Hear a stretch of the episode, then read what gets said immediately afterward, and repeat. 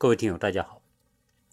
今天有朋友到我们家来聚会啊，当然几个家庭嘛，在美国经常都会有这样的机会啊，大家有大把的空闲时间在周末，所以呢，呃，好朋友之间呢，大家约在一起聚一聚啊，孩子跟孩子聚，大人跟大人聚。那今天在聚会过程当中呢，我们几个大人呢就在一起聊天啊，当然在这种环境当中聊天呢。啊，天南地北，什么话题都有了。其中呢，就聊到一个关于今现在的这个呃学科，孩子们上学到底什么学科重要啊？当然，从现实的角度来说，当然是一些啊实用性的学科，未来工作好找，然后呢待遇比较高。当然，在美国毫无例外的，当然会讲到。计算机科学、软件工程师啊，软件设计、软件开发，包括数学应用数学，包括统计呀，啊，包括精算呐，呃，包括呃一些研究型的，比如说一些呃跟医学相关的研究的一些学科啊等等吧，反正很多呢是跟现在市场相关联的啊，或者是说热门的专业，当然。都认为是比较好的学科，但是呢，要讲到说，在这个学科里面要有突破，如何在这个学科里面取得一定的成就呢？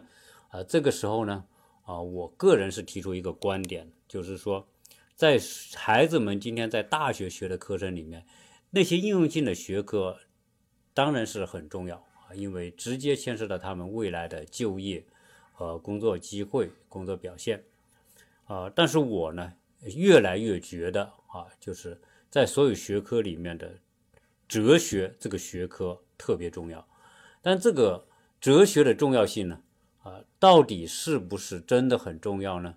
可能跟我们的阅历、经历啊是有关系的。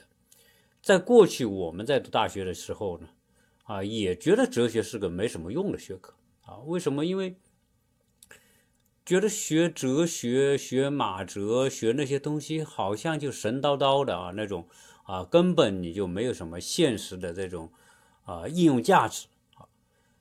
那包括工作、就业等等，人家都不并不认为哲学是一个什么好的学科啊。如果是从商业实用的角度来说，哲学确实它没有什么啊应用方面的这种特别明显的价值。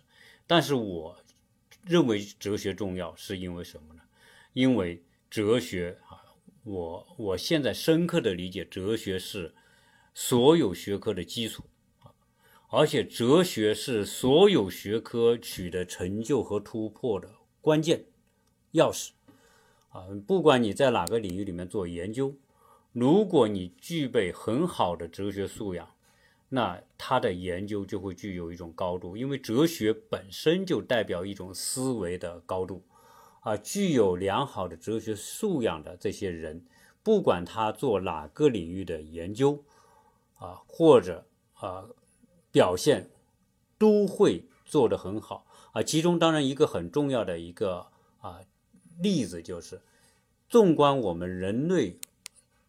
历史当中那些特别之杰出的那些科学家，啊，他们实际上从本质上他们也是哲学家，啊，当然你我们都知道爱因斯坦，对吧？这个当代最伟大的物理学家，啊，他开辟了现代物理的新时代。他为什么能开辟现代物理新时代？实际上他本质上他就具备非常深厚的哲学功底，因为他通过哲学可以。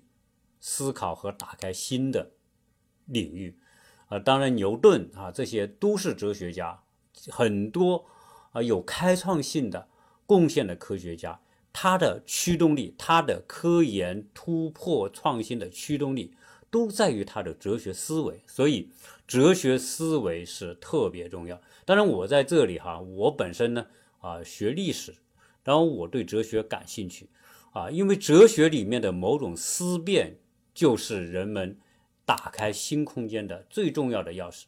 你比如说，当人们朝一个方向走的时候，走在前面的是第一名，排在最后的那是倒数第一名，对吧？当某一个风向在前边的时候，当然排在第一的那个人当然领先。但是随着时代的变化，可能一个风向一转，风向一百八十度一转的时候呢，也许那个在最后面的倒数第一名的，他就变成正数第一名名了啊。那而且呢，我们经常说，往往我们都认为是对的那种东西，往往不一定是对；而我们往往认为不对的那种东西，往往它可能是对的。啊，所谓真理掌握在少数人手中，那无非就是这个道理。你说很多科学家最初的那种、那种提出的某种开创性的学说，有几个人能懂呢？啊，有几个人会认同呢？那些人不认同，并不等于他没有价值。而且我们说，啊，往往很多时候哲学就在一个相反的过程当中，啊，我们。认为说某种东西是真理的那种东西，往往哲学隐藏在它的反面。所以，为什么很多创新都是这些人都是具有哲学思辨的那种啊前提啊？是因为因为他具备这种哲学，他具有非常强烈的多角度甚至逆向思维。哲学往往含有非常强烈的。逆向的思维的模式，往往在逆向当中找到突破。啊，今天我们看到的很多学科都是这样。所以讲到这个哲学的重要性的时候，啊，呃，我们说很多东西啊，哲学实际上是很多学科，甚至是全部学科的基础。啊，而且呢，它。不仅在自然科学里面它是基础，在社会科学、人文领域里面，哲学仍然是充当了这个皇冠的那个最重要的那个那一部分。啊，为什么呢？我我举个例子哈，因为我今天跟朋友在聊天聊这个话题的时候，就讲到一个问题哈，就是说我们今天科学发展在探索能源的时候，呃，我们都知道，呃，我们最早研究原子弹。啊，是作为一种武器来研究的。那最早的原子弹，美国人研发出来的最早的那两颗原子弹，一个投放在广岛，一个投放在长崎。那两颗原子弹啊，一个叫胖子，一个叫小男孩。那这两颗原子弹呢，都是以裂变的模式来爆发惊人的能量啊。当然，说到这个原子弹，离不开一个人的开创性，那就是爱因斯坦。啊，爱因斯坦的一等于 mc 平方的这个一个能量啊定律，他认为质量和能量是一回事啊，和速度有关系，能量和速度有关系，所以他这个你说这个东西他到哪里去看？看不到的，他只有通过一种哲学思维来理解这个纯微观领域里面的。它存在的那种可能性，那最后呢？啊，美国研发出原子弹，啊，裂变原子弹的这种裂变模式，当然是我们前期的这种核武器，威力巨大的核武器。裂变是什么呢？我具体我也专门的查了一下相关的资料啊。核裂变是我们说一些重原子在一定的条件之下分裂。啊，释放出巨大的能量，这是所以能够成为原子弹的重要的原料的铀或者是钚啊那一类的那些原料，它都是属于重原子，而重原子在某一种条件之下，它会释放分裂的过程当中释放巨大的能量，那。今天我们将这种原子能的技术从原子弹推广到现在的很多的领域啊，当然现在最普遍的啊，用的最广的就是一个核电站啊，或者是我们说的核动力啊。你今天的美国的那些呃潜艇啊、航空母舰，那它都用它它上面装一个原子核反应堆。然后，它一年只要补充一次核原料，就可以在全球游逛一年都不需要再再增加能量。这是原来你用其他的什么用煤作为原料作为动力啊，根本做不到的。你可能逛个一个月，你就得啊去去去补充燃料。但是现在作为核反应堆装在这个这些呃潜艇啊，或者装在航空母舰上，你看它就产生了巨大的这种变化，所以应用也很多。当然，科学家继续研究，那裂变能产生这种能量。聚变是不是会产生更大的能量呢？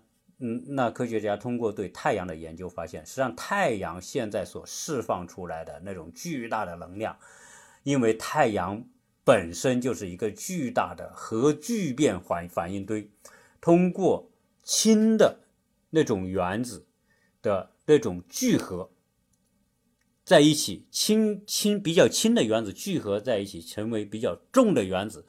这个过程当中，聚变过程当中爆发出的能量是裂变爆发能量的 n 多倍啊！所以今天太阳表面一亿多度的那种温度啊，就是在这种聚变过程当中啊释放出能量，而我们地球表面只得到了它释放能量的啊亿分之二啊，就是极少极少极少一点点就足够我们整个隔太阳那么远的一个一个。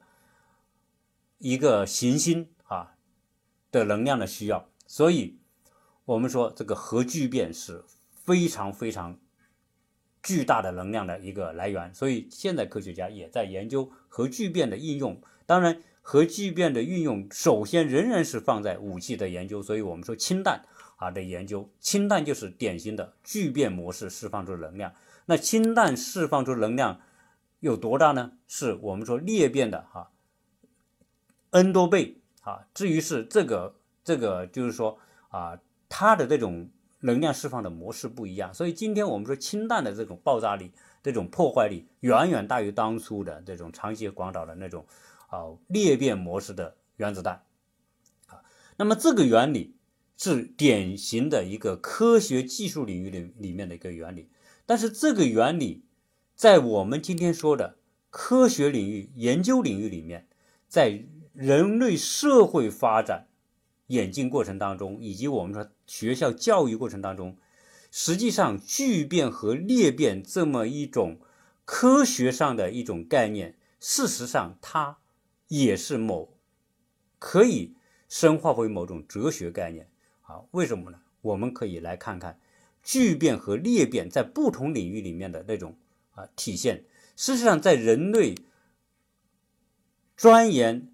这种核能技术过程当中啊，在这之前呢，人类社会就已经以聚变和裂变的模式，在这之前已经发挥着很明显的差异的作用。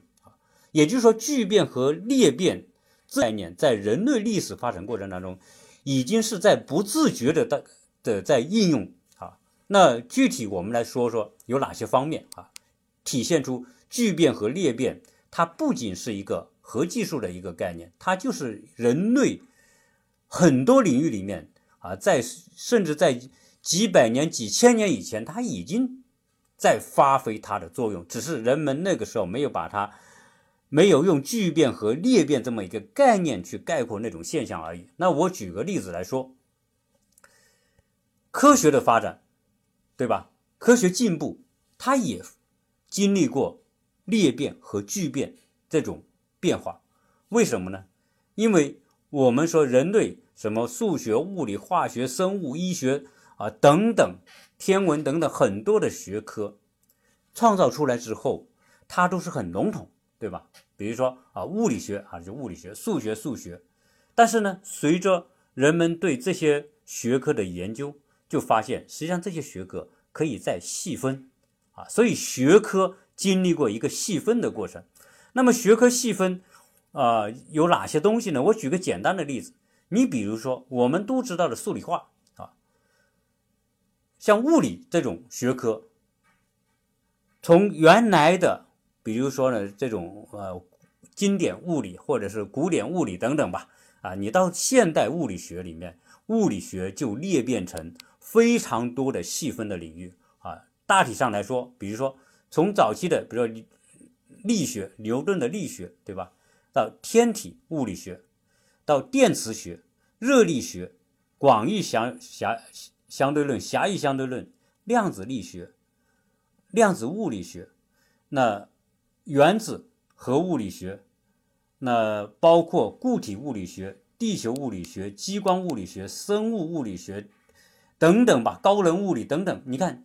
一个物理学就裂变出很多细分的领域，通过这种细分的领域的研究，啊，对物理学的现象或者领域挖得更透，产生出更大的能量。这是学科裂变，将一个学科越分越细。当然，它产生的那种应用的这种领域啊、面呐、效果啊等等，都会释放出这种能量。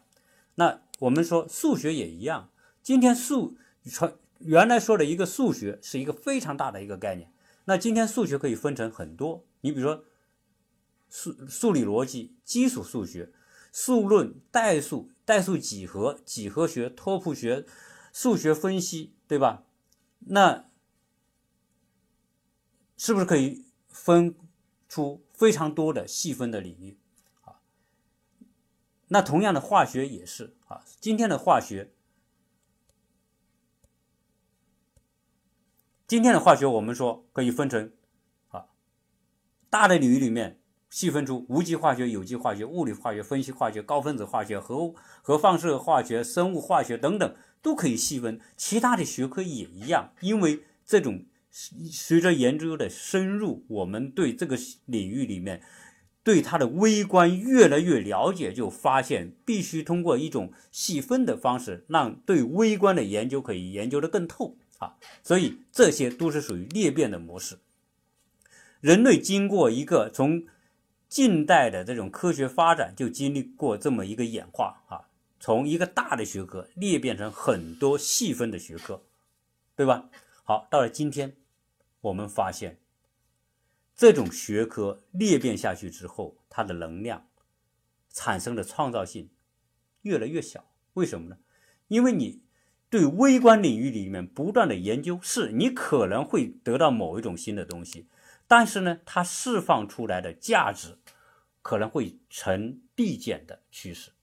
所以到今天，科学的创新不来自于，不完全来自于细分，而来自于什么呢？来自于跨学科的重组，啊，这个变成一个科学的一个突破新方向。那而这个跨学科的重组和交叉，就是典型的聚变模式啊，在科学研究领域里面，它用聚变的模式。那我们说，今天这个跨学科的交叉，重新组合，创造出许许多的新的科学突破啊。这里面我觉得，包括今天诺贝尔奖的很多的获得者，都是通过这种跨学科而获得的。跨学科是什么呢？就是说，我们所掌握的某一种知识，从原来一个领域里面和另外一个原来完全不搭边的某一个新的学科，或者跟它完全是不同的学科，通过两种学科知识的组合，而发现出很多新的领域、新的空间，或者新的方法、新的这种研究手段，这些带来许多的突破。啊，这些例子我也就不多说了啊，因为这是无限多的这种例子，证明了现代当今和未来科学的方向、突破的方向、人类科学的跨越式发展啊，或者说维度的创新，都源自于跨学科和学科交叉。啊，我觉得这个和我们前面讲到的核聚变和核裂变是有。共通之处的哈，这个是我我个人的理解啊，可能对与不对，我觉得大家听完之后呢，啊，大家自己去琢磨哈，是不是这么回事？那关于聚变和裂变，事实上还有很多啊历史上的一些现象可以证明。我们今天讲到说，美国这个国家为什么会成为一个当今的超级大国？关于美国历史，好像我在以前的节目里面也谈过不少。啊，谈过美国的这个来源啊，美国是怎么来的啊？当初啊，美国是因为哥伦布发现有一块文明社会不知道的一块大陆啊，当然他们有有我们说印第安人在这边生存，但是呢，印第安人基本上是处于文明前的状态，他没有这种文字记录，没有我们说的形成一套自己的这种呃可以自我繁衍的那种体系啊，他处于是非常的。启蒙阶段之前的蒙昧阶段之前的那种状态，对于文欧洲的文明人来说，那就是一块新大陆，所以大家就移民到美洲大陆。当初你说美洲大陆来到美洲，今天美国这块地方的那些人有哪些人呢？你看看，英国人来了吧，西班牙人也来了，法国人也来了，荷兰人也来了，犹太人也来了。好，再晚一点，什么墨西哥人也来了。日本人也来了，华人也来了，全世界的人都来。那至于说今天的美国为什么会使用英语？哈，当然这段历史曾经我也讲过。由于美国今天这个国家的国家体制是以英国人为主体，或者英国人的后裔，借鉴英国人的某一些制度，吸收了欧洲的一些东西来组成今天。但是关键还不在这。关键，今天美国成为这么强大的一个国家啊，当然未来还能不能成为，我们还是得打个问号。但是最起码在现在来说，我们可以说美国是一个通过巨变模式组成的一个新国家。所以，巨变、核聚变的那种概念和理论，放在人类历史发展当中，似乎也有那么一种说得通的地方。那你今天说美美洲大陆，后来我刚才讲了，来了那么多国家的人到了这块地方，大家聚合在一起，聚合在一起呢？你说我们应该按哪个国家的制度来建立这个新的建设这个新的大陆呢？啊，就变成什么呢？变成可能很多国家的文化传统观念、科学制度可能都会有参与，对吧？也算是一种聚合，而这种东西聚合之后，就会产生一种新的东西，叫美利坚文化的东西。你说美今天美利坚文化是英国文化吗？它也不全是。是西班牙的文化吗？也不全是。法国文化也不全是。如果说美国到今天之前啊，就是在它的建立的过程当中，或者发展的过程当中，英国人占领了北美十三个。殖民地啊，对吧？西班牙人占领了整个今天美国的南部和西部。美国从西班牙获得的领土超过两百五十万平方公里，对吧？差不多是四分之一来自于西班牙的。当然，西班牙那个地方啊是西班牙人殖民的地方。那法国呢？法国当时也占领美国，今天美国大陆很大地方，中部的密西西比，呃，路易斯安那这个整个那一块地方，就是密西西比河流域路易对路易斯安那那么一大块，也是几百万平方公里，真的是法国人的地方。荷兰人在哪里？荷兰人在今天美国的东部，对吧？现在新纽约之前就是新荷兰。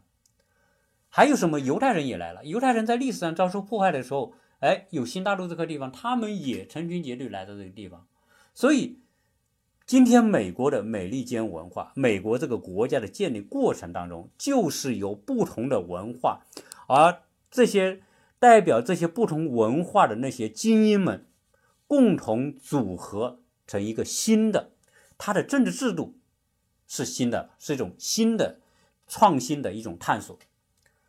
然后呢，他们的金融制度。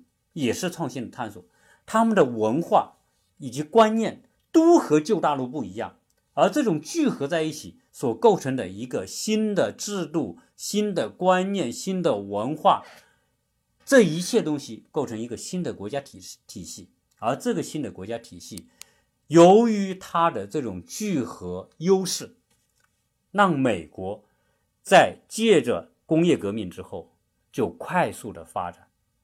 当然还有什么地缘政治啊等等啊，没有天敌啊，他是别人的天敌，而没有别人是他的天敌，种种各种因素吧，哈，构成了今天美国啊的这个历史啊，也构成了今天美国成为超级大国的一个原因啊。所以在人类社会的演化过程当中，核聚变似乎也反映出它的这种在这个社科领域里面的一种共通性。那我们或者讲中国，中国曾经也很辉煌啊，我们一直人有引以为骄傲的。唐宋时代那是中国的顶峰，对吧？然后当时那个时候也是世界的顶峰，我们那时候多牛逼，多牛逼啊！但是我们可以说，中国始终是一个单一的、封闭的一个区域。虽然我们有唐代，唐代那个时候，呃，虽然说它也很繁荣，但是我们知道唐代的繁荣，从某个角度来说，它也是因为开放，它也是因为不同的文化。你开放让不同的文化进入，它也从具有说吸收某一种不同文化，让这个文化变得更加绚丽多彩的这么一种意义在里面啊。但是到了唐宋之后、明代之后，中国的这种封闭越来越严重，跟外界的交往越来越少。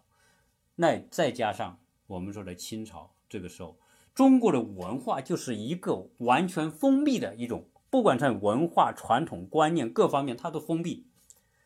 这样一个封闭的环境，它没有聚变的机会，它也没有裂变的机会。你不像欧洲啊，一个欧洲大陆裂变成不同的小国之间，小国与小国之间的这种交流碰撞，它会产生很多新东西。那我们这个国家在历史上就是一个封闭的，裂变裂不出去，必分久必合，合久必分。而且合的时间大于分的时间，对吧？除了你说三国啊，这个南北朝、五代等等，那曾经分裂过一下，后来大部分时间都是统一的，所以它是一个封闭的，这样一种封闭的啊，裂变裂不出去，那么又没有办法让外来的文化进来跟它聚合，所以我们就消消沦下去了啊！当然这个我。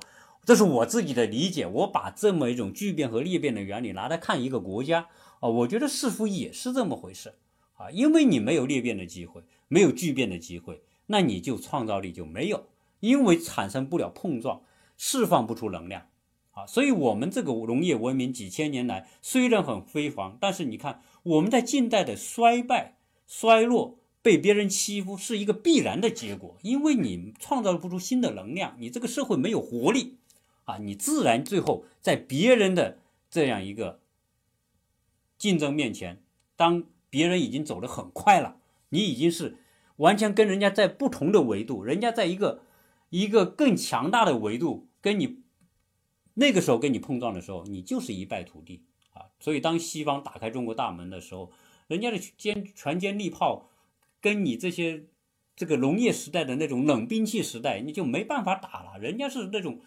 枪炮，而且远距离精准射击等等，你这个就是人家几几百人就能够干掉你几万人，所以这个不在一个维度哈，所以没办法。那所以中国呢，我觉得它既不巨变也不裂变，才是我们近代的一个悲剧。但是话又说回来，我们的这种不巨变也不裂变，是在后来在科学领域里面延续了很长一段时间。我们在建国之后。我们没有机会跟苏联学，也没学，没没没有学多久，哈，又关闭。那我们一直以来，我们在为什么我们中国在科学创新，在当代的科学创新贡献当中几乎为零，哈？那这个我这个是不是好像很极端，哈？但总的来说是没有重大的突破吧？对人类的科学的进步的贡献，嗯，四大发明之外，你说哪一个东西是你？原创性的改变人类当今人类生活的，我觉得好像也说不出来哈，对吧？那为什么会这样？那我在讲这里面和我们的这个今天我们的教育啊，就又你看我们讲来讲去又讲到跟教育有关。今天我们为什么很多的人要让小孩送到美国来，送到西方国家去？这里面有很多因素吧。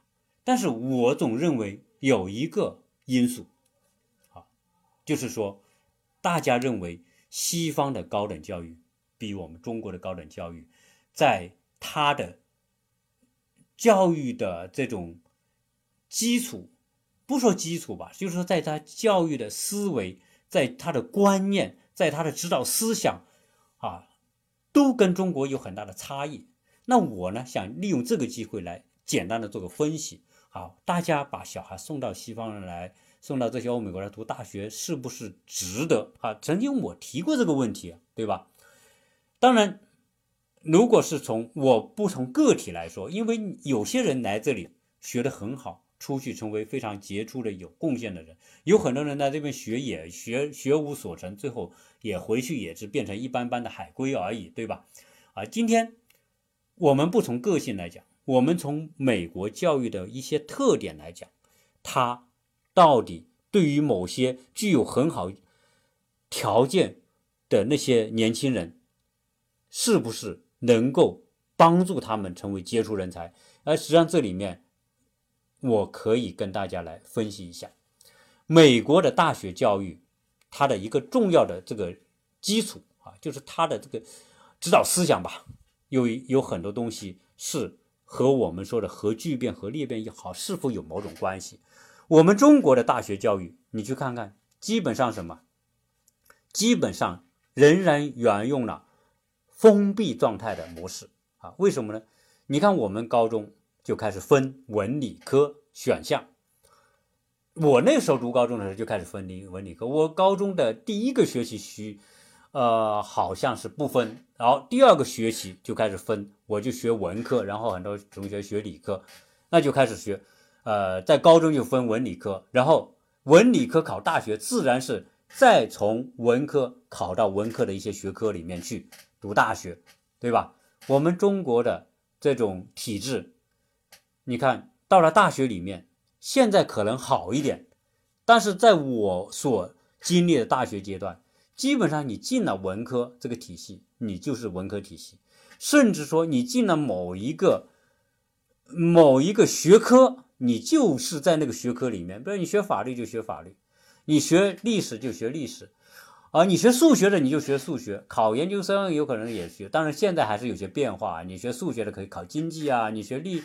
学学学学文学的呀，可以考考哲学等等，你还是这种跨学科，但是这种跨学科呢，仍然有某一种影子，就是说你的跨动性并不大。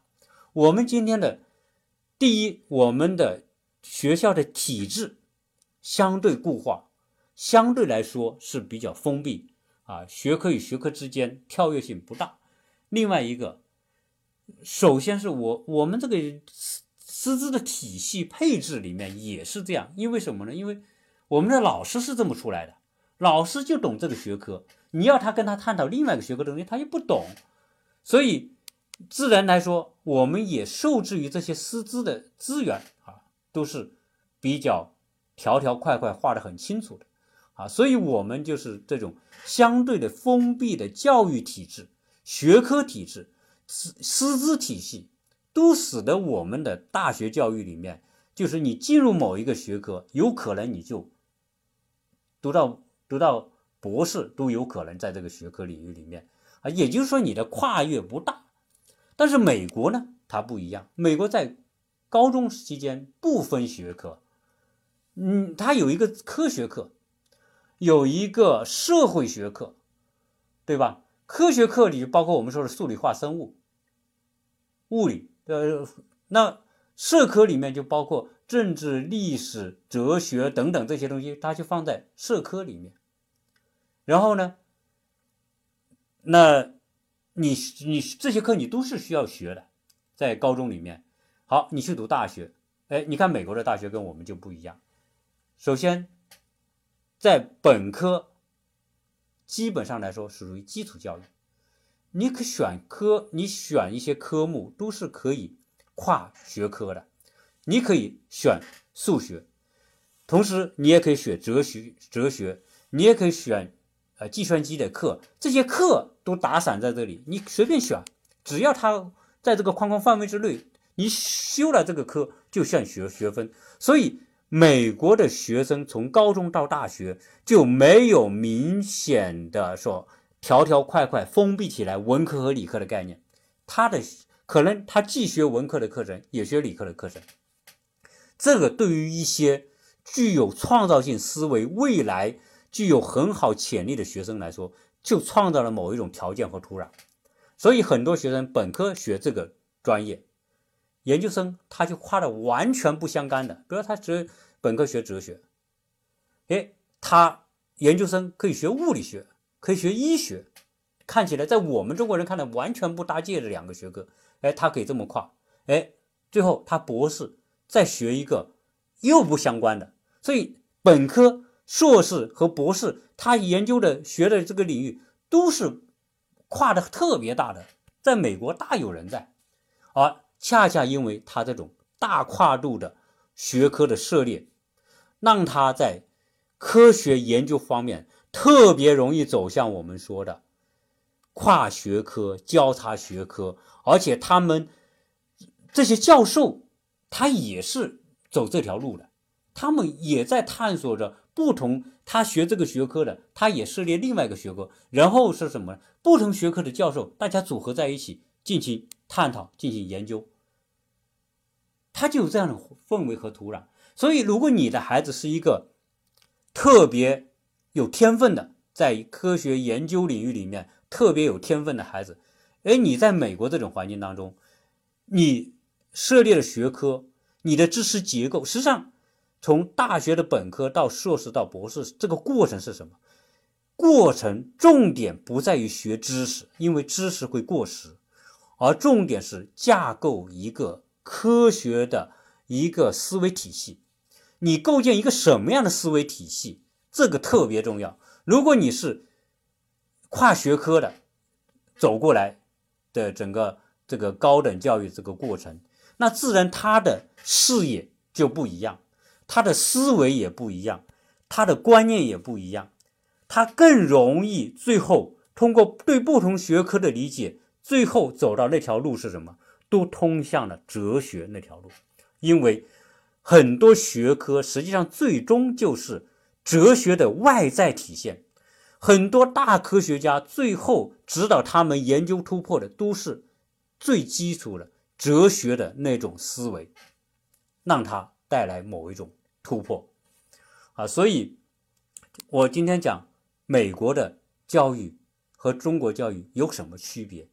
就是他在帮助一些有作为的、有天分的、想想在研究领域里面做出成果的那些优秀的年轻人，你进入一些好的美国大学，那些确实那些优秀的私立大学、常春藤大学，同时你又跨学科、跨很多个学科。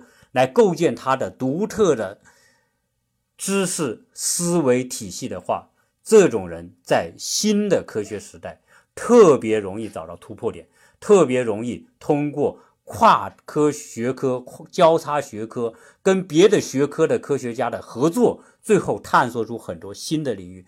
今天你看到很多诺贝尔奖得主，很多都不是一个人了，都变成一个团队，两个人、三个人共同。取得某一项成就，而这两个人、三个人有可能就变成是不同学科的出类拔萃的人，他们将不同学科的知识组合在一起、聚合在一起、碰撞，最后聚变出一种新的研究空间、新的研究理论、生新的研究成果。这种成果特更容易，肯定比你去搞一种。学科的细分领域的研究更容易出现大的格局性的冲击，这就是今天巨变带来的价值。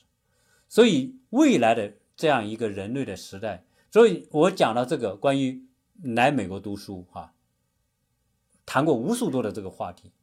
如果我在这里给大家一个建议，如果你的孩子天分很足，思考能力很好。思维很活跃，各种学科比较平衡，自律又很好。那么你让他到美国来读一个好的大学，有可能给他打下一个比在中国受教育完全不一样的知识架构的基础。这是他们来美国教育的价值所在啊！这个不是对每个人来说都管用的。不是你每个人有钱，你你捐多少钱，你贿赂多少钱，进入哈佛，进入耶鲁，你孩子如果不是这块料也没有用啊，这个是我要把话说在前面啊，这是我对这个巨变和裂变的理解。今天这个话题，当然，我觉得，呃，中国有没有可能走向巨变？啊，我觉得中国的这个发展，那么在中国的发展，在未来，我看到一个苗头。这个苗条苗头是什么呢？今天中国的开放，中国的成就，让中国带来更多的自信。中国也出现很多优秀的企业。那么，中国这么一个拥有巨多的这种大学就就学人口，获得那么多学位的人，今天中国的开放就有可能带来一个巨变的机会。为什么？你看今天。我们那么多的留学生在海外，今天在美国三十六万、三十七万的留学生，常年这么多的留学生在美国的本科、硕士、博士这些学这个学位里面攻读的人，到现在为止，那几百万人吧，到美国留学，对吧？有很多留在这里，有很多在这边搞研究。有很多美国的大公司到中国去设立什么？设立研究院啊，什么微软呐、Google 啊、什么苹果啊等等，都在中国设立研发中心。那这些交叉已经开始出现了。也就是说，中国在学术、在科研领域里面，由于中国的开放、市场的开放，中国的很多领域的开放，就让这些因素进入中国。今天美国说。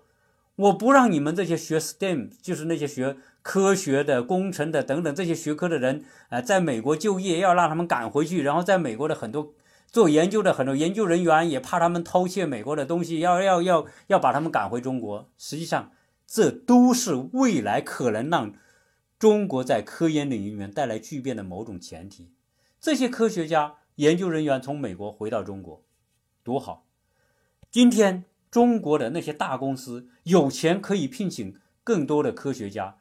据说现在美国很多的科学家都放弃在美国的工作，到中国去。中国给他们更大的机会，更多的项目，更多的科研经费的投入。很多科学家到中国去，那这都是一种带来巨变的可能性。今天这么多西方科学家到中国来，中国的这么多研研究。留学生回中国，那么多的研究人员回到中国，他都带着西方的某一种成果、某一种研究回到中国，和中国的原来封闭的教学体系之间形成某一种聚合、聚变。所以，我觉得有理由相信，中国在科学领域里面，以后这种突破的机会会越来越大。实际上，这种突破不是说需要那么多的人，只要有一些顶尖的一些科学家，他们组合在一起，他们就有可能弄出很多我们意想不到的东西。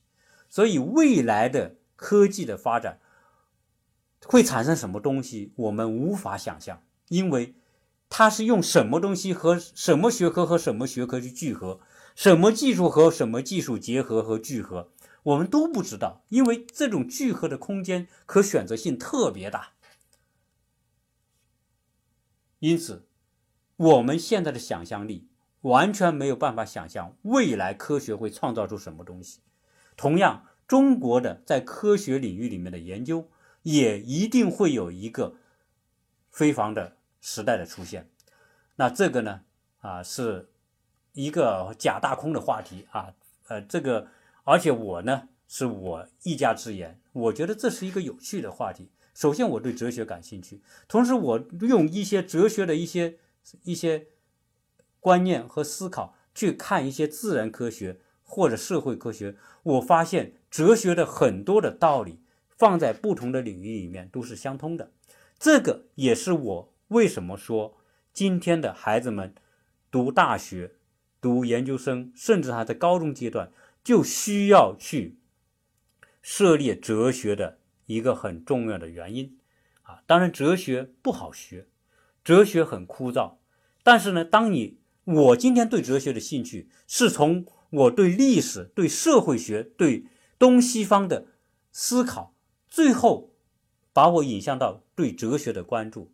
同时，我把哲学所学到的某种东西又回馈到我对这些领域的思考，我发现它的相通性极大极大。啊，这就是哲学的价值。如果你的孩子未来是一块很好的成为科学家的料，让他选。一些哲学课一定是有助于他的思维的极大的开阔，很多的创新。首先是哲学思维的具备带来创新和突破啊，这是我今天想跟大家分享的一个话题。非常感谢大家收听啊，这些假大空的完全务虚的话题，有兴趣你就听一听，没兴趣就当我是瞎说啊。反正啊，这也是我这个节目自由度所在吧。我想说什么。我觉得是有道理，我就这么讲了啊！希望大家呢啊多交流啊，也感谢大家收听和分享，谢谢大家收。